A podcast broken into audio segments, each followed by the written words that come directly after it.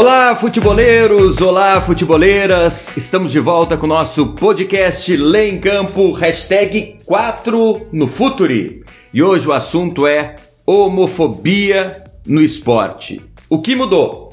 A gente sabe que o STF, em decisão histórica, decidiu, aprovou o uso da lei do racismo para punir condutas homofóbicas. Até então, as ofensas homofóbicas e transfóbicas não eram crimes tipificados em lei. A partir dessa decisão, repito, histórica do STF, casos de homofobia passaram a ser entendidos como crime hediondo, inafiançável e com pena de 2 a 5 anos de prisão, como nos casos de racismo. Claro que isso abriu espaço para a justiça esportiva também punir.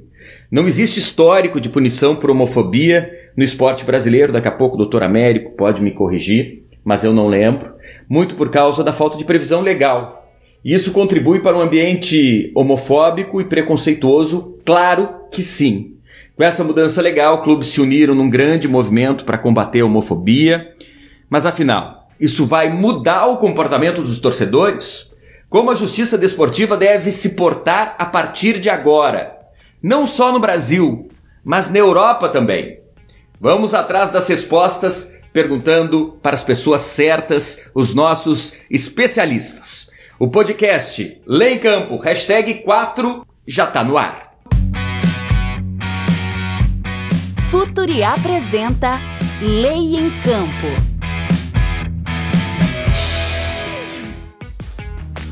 Homofobia no futebol. O que mudou? Ela vai passar a ser punida aqui e na Europa. Esse é o tema de hoje do nosso podcast Lê em Campo no Futuri. Eu sou o Andrei Kampf e participam comigo dessa jornada científica desportiva a Ana Luísa Soares, que é da equipe do Futuri. Oi, Ana, tudo legal? Oi, Andrei, tudo legal? Muito prazer mais uma vez estar participando do Lei em Campo e trazendo esse assunto tão atual e tão importante para a gente discutir aqui hoje. Legal, Ana, com a gente também o Luiz Gustavo Costa, meu amigo, advogado em Londres, colunista do nosso Lei em Campo. Tudo bem, Gustavo? Tudo bem, Andrei, como vai? Boa noite a todos. É um prazer enorme participar de mais essa plataforma inovadora do Lei em Campo. E também com a gente o Dr. Américo Espalargos, que é advogado especializado em direito esportivo, foi meu professor na pós-graduação e é profundo conhecedor da justiça esportiva brasileira. Tudo bem, Américo? Fala, Andrei, tudo bem? Prazerzão estar aqui com vocês, mais essa ferramenta do Lei em Campo aí para a gente debater esse tema tão importante, tão atual. Legal. Antes deles começarem a explicar essa história toda, que é importantíssima, histórica, o Dr. Nilo Patucci, que é advogado especializado em gestão esportiva, tem uma pergunta. É o nosso quiz que já está no ar. Olá, Andrei. Tudo bem? Como no podcast de hoje o assunto é homofobia, no nosso quiz a gente quer saber em que ano houve a primeira denúncia pela Procuradoria do STJD por atos de homofobia praticados por uma torcida.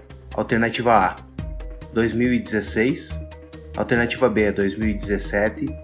Alternativa C, 2018. Ou alternativa D, 2019. Pensa aí que eu já volto com a resposta. Então pensem, reflitam. Dr. Nilo volta daqui a pouco. Ele vai dizer se você acertou ou não o nosso quiz. A gente sabe que o futebol está mudando. O árbitro Anderson Daronco ele parou o jogo do Vasco contra o São Paulo depois que a torcida vascaína começou a gritar cantos homofóbicos na partida. Foi a primeira vez que um jogo foi paralisado no Brasil por conta de gritos homofóbicos, de manifestações preconceituosas. Na França foram três paralisações recentemente, pelo mesmo motivo. Isso tem acontecido em função de um grande movimento que a gente enxerga para se combater manifestações preconceituosas no esporte. A gente já citou a decisão do STF que aconteceu esse ano, equiparando a homofobia aos crimes de racismo. Em junho, depois disso, o presidente do STJD, o Paulo César Salomão Filho, disse ao portal Lei em Campo que já havia anunciado que o tribunal passaria a punir com multa e até perda de pontos clubes cujos torcedores cantarem gritos homofóbicos nos estádios. Logo depois, a FIFA divulgou em julho uma circular, a 1662, e essa circular determina a adoção de procedimentos por todas as federações membros e respectivos árbitros no combate à ocorrência de comportamentos discriminatórios durante partidas de futebol. Em agosto, a Procuradoria do STJD se manifestou em documento assinado pelo Procurador-Geral, o Felipe Bevilacqua, perdão, a entidade também recomendou que os clubes e federações realizem campanhas de conscientização com os atletas e também com torcedores. E os clubes acabaram entrando nessa, que bom, com campanhas muito interessantes que reforçam algo importante. As manifestações têm que parar não apenas porque podem ensejar em punição esportiva, mas porque elas alimentam algo que é condenável, que é o ódio e também o preconceito. Duas manifestações, claro que sim, precisam ser combatidas. Então vamos começar a conversar com os nossos especialistas, a começar pela Europa com o Dr. Luiz Gustavo. Doutor, como o movimento esportivo recebeu essa determinação da FIFA por aí? Olá, Andrei. É, foi bastante é, difícil escutar logo pela manhã, depois do jogo de Nice, é, entre Nice e Marseille, que o árbitro teve que parar a partida, tendo em vista já ter sido a terceira vez na França. Aqui na Inglaterra a notícia caiu como uma bomba e, obviamente, o atual movimento de repressão à discriminação na Inglaterra tem se concentrado em racismo e não contra algum tipo de discriminação por orientação sexual, como vem ocorrendo na França. Então, aqui na Inglaterra, a, a, o certo tipo de, de a, as medidas de prevenção contra discriminação têm sido principalmente focadas no racismo. Já na França é, é diferente a história. Temos aí alguns é, exemplos mais recentes sobre racismo, mas especificamente em relação à discriminação por orientação sexual. Então, essa determinação da FIFA também ela pode ser encontrada através do guia de boa prática da FIFA da, sobre diversidade e antidiscriminação. E o árbitro daquela partida entre Nice e Marcelo agiu de forma correta e aparentemente de acordo com a orientação da FIFA. Doutor Américo, vamos trazer a questão um pouquinho para o Brasil, depois a gente volta a falar com o Gustavo sobre essas questões na Europa. Porque a gente sabe que a determinação do STJD vai usar a partir de agora aquele artigo famoso da Justiça Esportiva, que é o artigo 243G do nosso Código Brasileiro de Justiça Desportiva, que fala sobre ato discriminatório, desdenhoso ou ultrajante relacionado ao preconceito em razão, razão de origem étnica, raça, sexo, cor, idade, condição da pessoa, idosa ou portadora de deficiência, não fala em homofobia, não fala. Uh, especificamente sobre isso. Por que, que antes não se aplicava esse artigo para combater homofobia no esporte, hein, Américo? Bom, Andrei, acho que é uma pergunta importante, é, mas a gente tem que identificar um pouquinho, é, em termos legislativos, o desenvolvimento aqui do CBJD, né?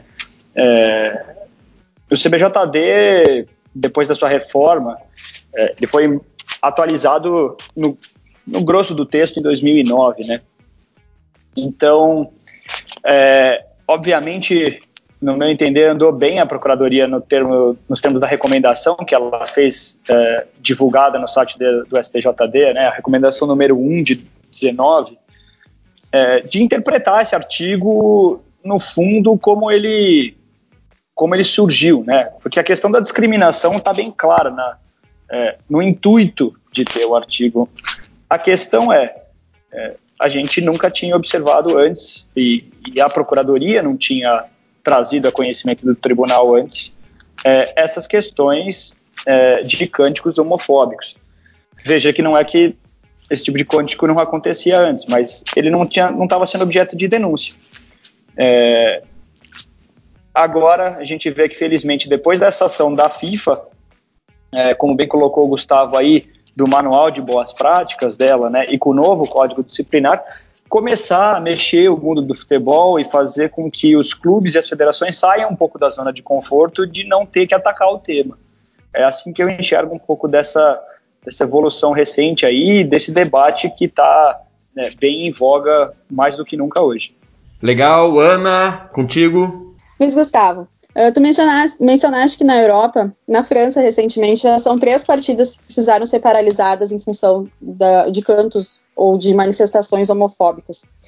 E para ti, tu tem visto os clubes fazendo esse mesmo movimento que o Andrei mencionou que está sendo feito aqui no Brasil, de combate à homofobia, não só pela questão esportiva das punições e das sanções?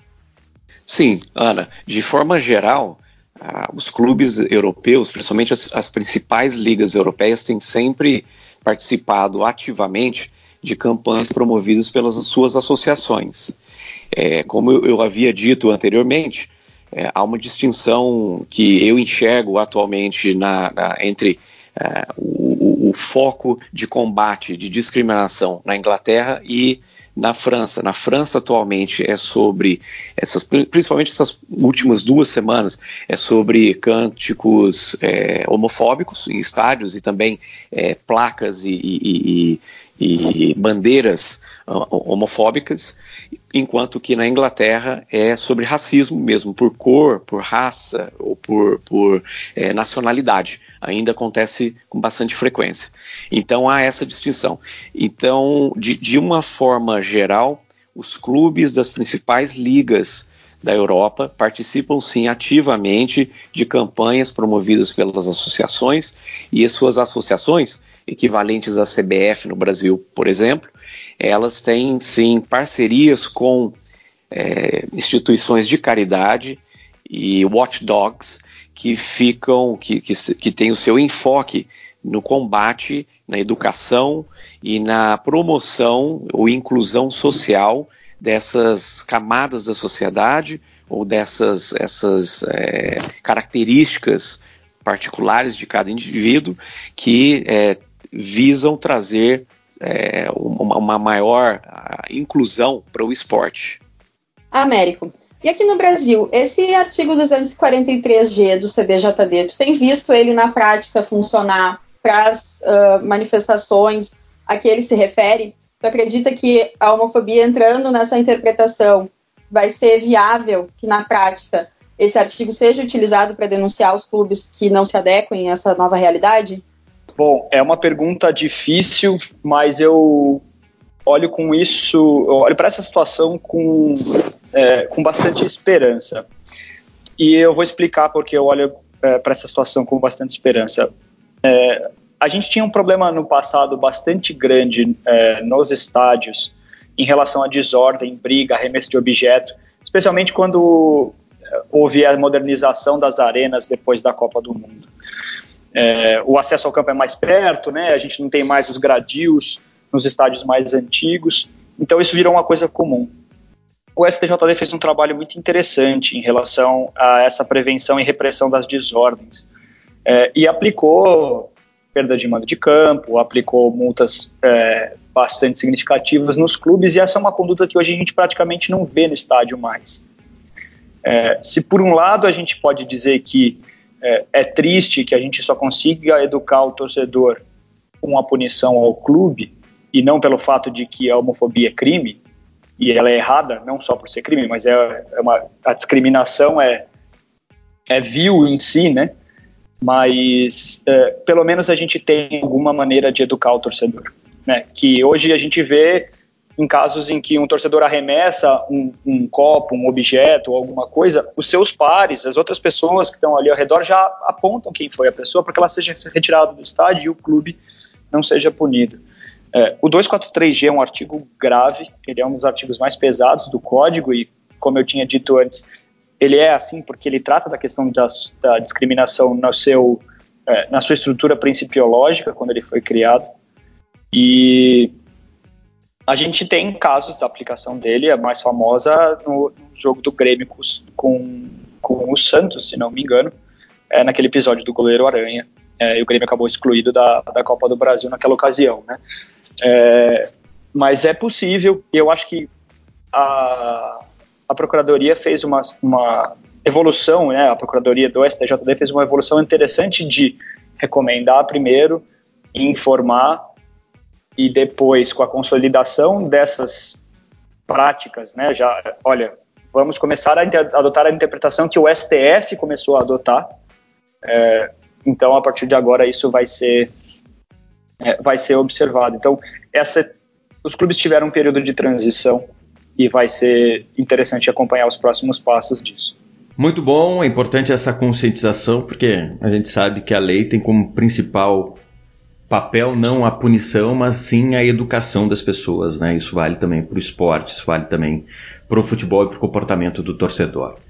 Vamos voltar para Londres. A gente sabe que hoje essas manifestações têm se repetido, infelizmente, muito. Você destacou a questão do racismo, que tem que ser combatido e combatido de frente pelo movimento esportivo e tem sido aí na Europa. E agora essas manifestações preconceituosas e homofóbicas, em especial na França. Existe um caminho jurídico para se punir essas manifestações na Inglaterra, hein, Gustavo? Pois é, Andrei. Uh, primeiro, eu acho que antes de, de mais nada, nós temos que é, trazer à tona o código disciplinar da FIFA, não é mesmo? Porque ali o código disciplinar da FIFA já traz em alguns dos seus artigos, o artigo 57 ou então o artigo 58, por exemplo, é, como formas aí de proibição de discriminação. E impõe é, suspensão, por exemplo, de, de desses de, de, membros ou torcedores que praticam de tal, uh, de tal ato é, suspensão de, de, ir assistir a partidas, ir ao estádio, em alguns casos até mesmo é, multa, é, salvo engano, de 20 mil francos suíços é, poderiam ser impostas. E, e, enfim, há sim uma série de, de é, salvaguardas trazidas pelo Código de Disciplina da FIFA, mas também há a legislação local, legislação nacional aqui da Inglaterra, que pode também vir a ajudar é, nessas questões. Um exemplo bastante interessante sobre essa questão de, quanto à homofobia é que desde 2010, com o Equality Act, que é a lei que equipara é, é, o mesmo sexo, orientação sexual, a questão de, de, de trans, ela desde 2010 ela equipara e previne ou visa, pelo menos, prevenir tipo de discriminação em vários ambientes diferentes. Um deles é, é em relação a clubes, em relação a associações, ou então algum evento em que você, como visitante, participa. Ela proíbe qualquer tipo de discriminação, é, tanto na venda de ingressos para frequentar o evento, ou até mesmo uma vez estando já no evento, você ser discriminado de alguma forma. E não há dúvida de que, é, levando esse exemplo que aconteceu recentemente na França, você estando no estádio assistindo a uma partida de futebol, é, mesmo que você não seja, é, não uma, uma, uma orientação sexual que seja é, que te faça ser vítima desse tipo de situação. Você pode ter um amigo, você pode ter um membro da sua família, e isso pode também, de acordo com a legislação aqui da Inglaterra, é, te conceder o direito a entrar com uma ação contra os organizadores do evento. Pode ser a agremiação, se for a agremiação a organizadora do evento, ou até mesmo o dono do estádio, que estão é, que são chamados de, de, de Stadium Authorities. Então, há sim é, formas, de acordo com a legislação nacional, legislação local inglesa, de você fazer valer o seu direito caso você se, se sinta vitimizado por tal tipo de situação. Ótimo, doutor Gustavo. Vamos passar a bola para o doutor Américo. No último fim de semana, a gente teve o jogo do Cruzeiro contra o Vasco, em Belo Horizonte e também foram ouvidos cantos homofóbicos. Mas dessa vez o árbitro não paralisou a partida, não seguiu a determinação da FIFA e também não colocou na súmula. Mesmo assim, você entende que o Cruzeiro pode ser denunciado? Bom, Andrei, é... a recomendação da FIFA é sempre que o árbitro tenha conhecimento né, de que é, o cântico aconteceu. Pode, pode ter sido o caso, e aí a gente precisaria perguntar para o árbitro se ele de fato não escutou ou se ele não percebeu, né? É, o árbitro registra sempre na súmula aquilo que ele percebe, aquilo que ele tem ciência. Uh, a Procuradoria, na recomendação dela, colocou que os árbitros deveriam registrar isso, né? E relatem sempre em súmulas, documentos oficiais, a ocorrência de manifestações preconceituosas ou de injúria em decorrência de opção sexual de torcedores, etc, etc. É, a gente já viu a Procuradoria atuar é, de ofício em outros casos é, e de ofensas que não necessariamente tenham a ver com discriminação, é, sejam ofensas de qualquer outra ordem, né? ofensas ao CBJD em geral, eu digo. E ela já atuou, mesmo que o árbitro não tivesse relatado na súmula. É, além disso, sempre existe a possibilidade de que é, as entidades é, habilitadas, né, quem, quem de direito ofereça uma notícia de infração, comunique à Procuradoria do que ocorreu e ela, a partir disso, é, leve, leve ao, ao, ao, tribunal uma denúncia contra o Cruzeiro. Então, é tecnicamente possível, sem dúvida é. Ana? Vou perguntar para o Luiz Gustavo. Ele falou da, do caminho jurídico da, das punições, né, de como a FIFA e também a legislação local prevêem as formas uh, de denúncia e de processamento. Eu queria saber, uh, aí na, na Europa, como os clubes têm se defendido, se a simples uh, demonstração de que participaram de, desse movimento, que fizeram campanhas de conscientização, ela tem sido uh, o suficiente para que o clube possa amenizar daqui a pouco as punições, ou a gente está num momento em que essas sanções elas estão sendo usadas para realmente combater e conscientizar os torcedores, visando uma punição um pouco mais forte para os clubes? Essa é uma ótima pergunta, Ana. Eu, eu, eu, sou bastante otimista e esperançoso, assim como o professor Américo. Eu acredito que pela, pelo discurso dos dois técnicos do jogo da semana passada entre Nice e Marseille, são uh, o André Vilas Boas e uh, Patrick Vieira, é, ex-jogador da seleção francesa. O discurso de ambos foi de reprovação do que aconteceu no estádio por parte dos torcedores. Foi no sentido de apoiar a atitude do árbitro. Então, ao paralisar a partida e ser feito o anúncio nos, nos, uh, uh, no, no, no, megafone do estádio, para que aqueles cânticos uh, parassem e para que aquelas placas e bandeiras fossem tiradas, retiradas pelos torcedores, nada aconteceu.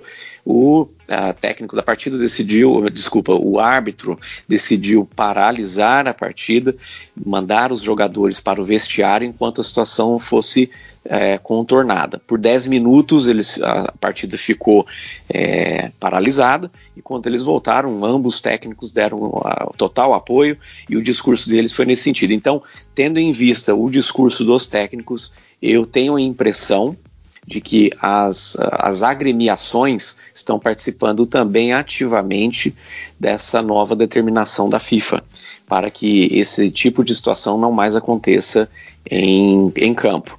Além disso, pelo menos aqui na Inglaterra, trazendo o, o, enfoque da conversa para a Inglaterra, a maioria das agremiações, principalmente as equipes da, da, Premier League, elas participam ativamente de todos os esquemas idealizados pela Football Association, que é equivalente à CBF aí no Brasil, aqui na Inglaterra. E do, um dos esquemas organizados e, é, e, e incentivados pela Football Association é a participação de inclusão é, de, de, de uh, LGBT em, na prática do esporte e também através de campanhas. Uma das campanhas mais recentes que nós tivemos foi quando os atletas entraram em campo utilizando os cadarços das suas chuteiras com a cor do arco-íris. Então é uma forma de é, encorajar, incentivar e trazer para dentro de casa esse tipo de discussão que é tão importante para nós vivermos em, em sociedade de forma pacífica.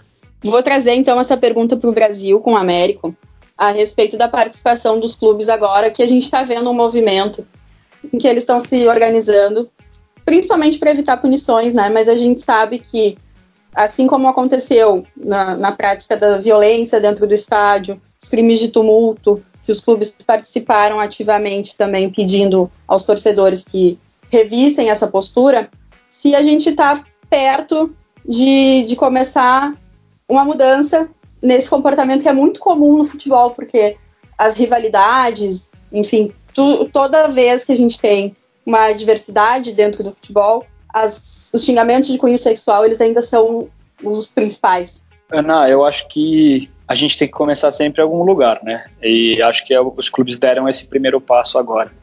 É, já tem algumas agremiações que é, são um pouco mais dedicadas aos temas das questões de igualdade. É, o Bahia é um clube que se destaca é, há algum tempo é, com as suas pautas nesse sentido. mas os, os, clubes da Série A se mexeram, né? E houve uma grande campanha nas redes sociais e, é, acho que o alcance disso é muito importante para que a gente comece a, a, educar o torcedor de que isso não pode acontecer. Né? Independentemente do motivo, isso não pode acontecer. Então, acho que é um primeiro passo, sem dúvida, e acho que cada vez mais os clubes brasileiros vão prestar atenção e vão se dedicar a esse tema, é, que é um tema mundial do futebol. Né? Essa, essa cartilha de boas práticas da FIFA, é, ela é muito interessante porque ela dialoga não só com os clubes, mas com as federações também, né? A gente tem que lembrar que o Código Disciplinar da FIFA se aplica a, a competições que a FIFA organize, então, eliminatórias da Copa, por exemplo. Né? Então, a CBF tem uma preocupação em relação a isso, porque ela está sujeita ao Código Disciplinar da FIFA também, é, e é muito comum aqui na América do Sul os gritos né, no tiro de meta, em situações como essa. É, e a CBF já foi multada várias vezes em relação a, a, esses cânticos pela própria FIFA. Então, é um movimento que se inicia mais fortemente agora, puxado pela FIFA, que vem é, junto com essa decisão do STF, do reconhecimento da homofobia como crime, e é, chegou no futebol. E é a vez do futebol, desse carro começar a andar e dessa, dessa situação começar a mudar dentro dos campos. Muito bom, Américo. É de fato uma questão cultural, exige uma mudança de comportamento por parte das pessoas e para isso é fundamental justamente essa conscientização. Hoje dissecamos o tema homofobia no futebol, punição no futebol, o que vai mudar. Agora já está bem mais fácil para você responder o nosso quiz. Conta a resposta, Nilo. E aí, vamos conferir a resposta? Alternativa certa é a letra B, 2017.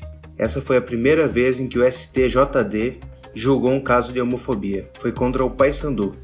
O fato ocorreu após a derrota do time que disputava a Série B do Brasileiro daquele ano.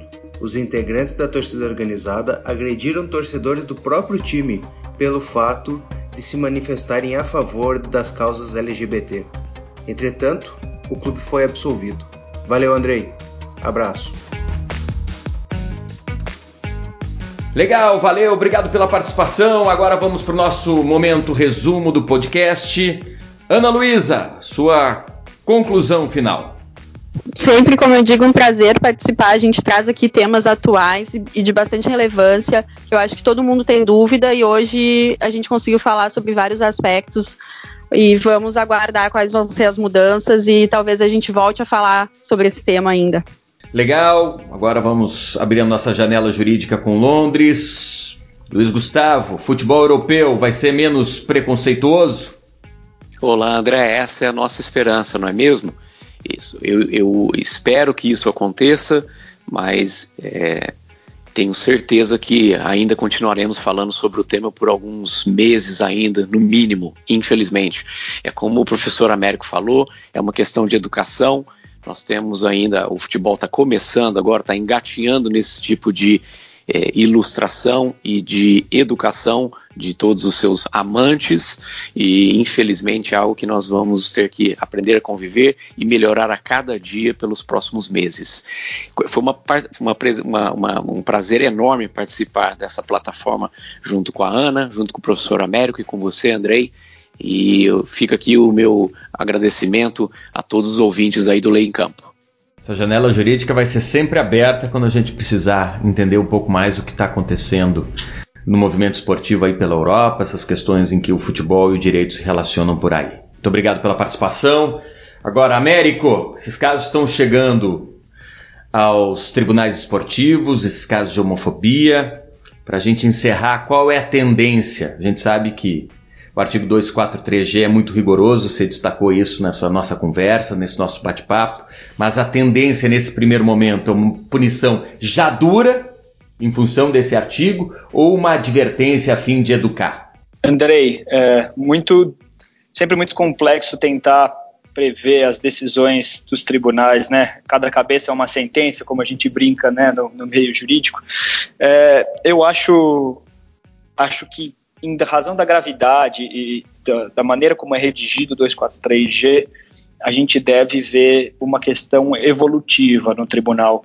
É, até porque é um assunto novo, os próprios auditores não têm tanta experiência lidando com o tema, né? Então acredito que a gente vai ter uma evolução e a, aí, obviamente, é, mais ou menos na linha do que eu expliquei em relação ao artigo 213, né, que é a questão da desordem, é, se o problema não for resolvido com um primeiro aviso, um segundo aviso, uma multa, talvez aí a gente comece a ver penas mais severas, né? É, todo mundo sempre fica muito receoso em mexer em ponto, porque no fim das contas a gente quer ver sempre o resultado de campo sendo prevalecendo, né? Em, nos, nos, no futebol e nos outros esportes. Então, vamos aguardar aí, ver o que, que o STJD vai trazer para a gente. Espero que a gente não tenha muitos casos e que, e que essa prática, já com essa parte educativa, diminua sensivelmente e quem sabe a gente consegue até extinguir isso aí. Muito obrigado, Américo Espalargos. Muito obrigado, Dr. Luiz Gustavo Costa, Ana Luísa. Antes da gente se despedir, de verdade, aquela dica literária sempre importante do nosso Lá em Campo, aquela tabelinha para mim indispensável entre esporte, direito, literatura. Conta pra gente o que você achou, Alexandre Barreto. Olá, tudo bem? Nossa dica de livro dessa semana é a tributação do direito de imagem no esporte um tema atual, espinhoso e importante. A gente tem visto jogadores e clubes na mira de autoridades, craques e famosos como Cristiano Ronaldo, Neymar e Messi meio investigações sobre sonegação de impostos e fraudes fiscais envolvendo o direito de imagem, o que torna essa obra indispensável. No futebol, clubes também têm sido atuados pela Receita Federal, que cobra o pagamento de somas expressivas. O livro então traz para a gente como é regulada a figura do direito de imagem no esporte, se é possível que o atleta receba boa parte dos rendimentos sob essa rubrica e não como salário, em caso positivo, se há algum limite, e outras diversas questões importantes que o autor Rafael Marchetti Marcondes nos traz nesse livro, com esclarecimentos tanto para o público leigo quanto para os operadores do direito que se veem envolvidos nesses assuntos. Importante obra, leitura boa, necessária, a tributação do direito de imagem no esporte, editora Quartier Latam, do Rafael Marchetti Marcondes. Valeu, Alexandre, muito legal. Obrigado, Ana Luísa, Luiz Gustavo, Américo, os nossos especialistas. Foi legal demais bater esse bate-papo com vocês. Hoje a gente tratou do tema punição à homofobia. O que mudou? Importante saber que o STF, em uma decisão histórica, equiparou para fins legais o crime de homofobia ao de racismo. A FIFA já passou orientação para os árbitros para paralisar jogos em caso de manifestações homofóbicas. O STJD já avisou que irá punir e os clubes estão entrando nessa campanha que ataca justamente uma questão fundamental que ataca o preconceito, atacar o preconceito. Mas como toda lei, toda regra, a principal preocupação não pode ser a punitiva, mas sim a de provocar uma grande mudança de comportamento. Esse é o resumo que eu trago dos nossos especialistas nesse podcast. Valeu demais, meus amigos, muito obrigado pela participação. Últimos recados, sigam Lei em Campo nas redes sociais, arroba Lei em Campo, tudo junto. Assine a nossa newsletter e fique por dentro dos conteúdos do Futuri. Para quem ainda não sabe, lançamos o Futuri Club. Venha fazer parte do time para ganhar conteúdos exclusivos e a cada meta atingida, desbloquear mais produtos do Futuri. Seja um cliente Silver ou Gold acessando apoia.cse barra Futuri. Legal demais! Aquele abraço, até a próxima. Tchau, tchau.